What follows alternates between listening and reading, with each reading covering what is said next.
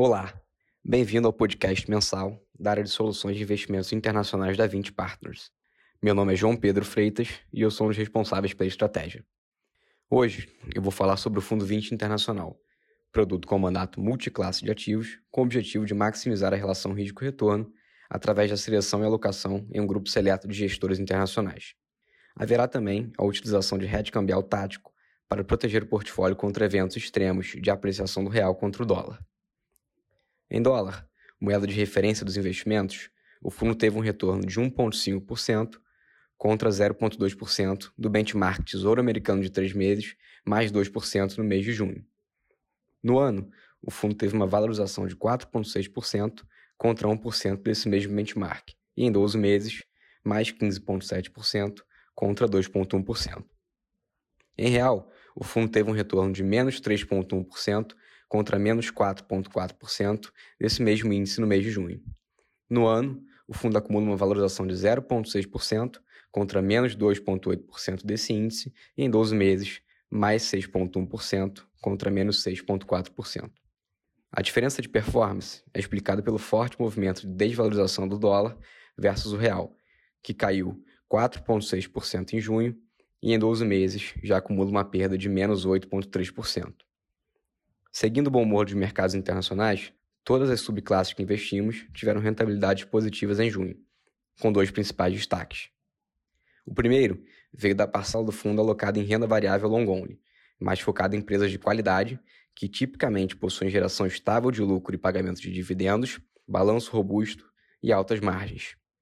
No primeiro trimestre do ano, o tema que dominou os mercados foi a rotação de empresas de maior crescimento, muitas vezes de tecnologia ou biotecnologia, para empresas de setores mais cíclicos, como bancos e petroquímicos. Isso fez com que empresas de qualidade como Nike, Visa e eBay fossem deixadas um pouco de lado, underperformando os mercados. Esse movimento perdeu um pouco de força a partir do segundo trimestre do ano. Empresas que estavam esquecidas tiveram rentabilidade bastante positivas, influenciadas também pelos fortes resultados do primeiro trimestre que foram reportados, saindo da crise do Covid com um aumento relevante de market share. Em junho, a rentabilidade dessa alocação foi de 4% contra 1,5% do MSCI World, índice de ações globais, e os maiores contribuidores foram Alphabet, Nike, Otis e eBay. O segundo veio da parcela do fundo alocada em retorno absoluto valor relativo, que não possui direcionalidade com nenhum mercado.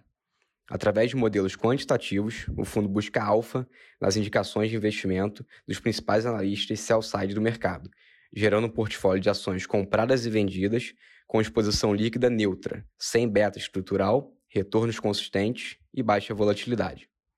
Em junho, a rentabilidade da estratégia do portfólio foi de 3,2%, se beneficiando da maior normalização dos mercados de renda variável, com ganhos líquidos significativos nos setores de consumo, matéria-prima e software.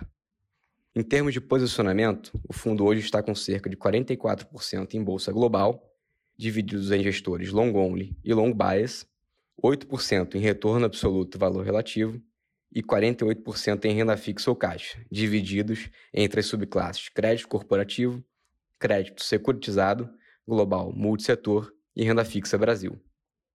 Além disso, o fundo conta com uma estrutura de opções para hedge cambial tático contra eventos extremos de apreciação do real versus dólar.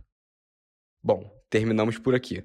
Agradeço a todos pela atenção e até o nosso próximo podcast mensal.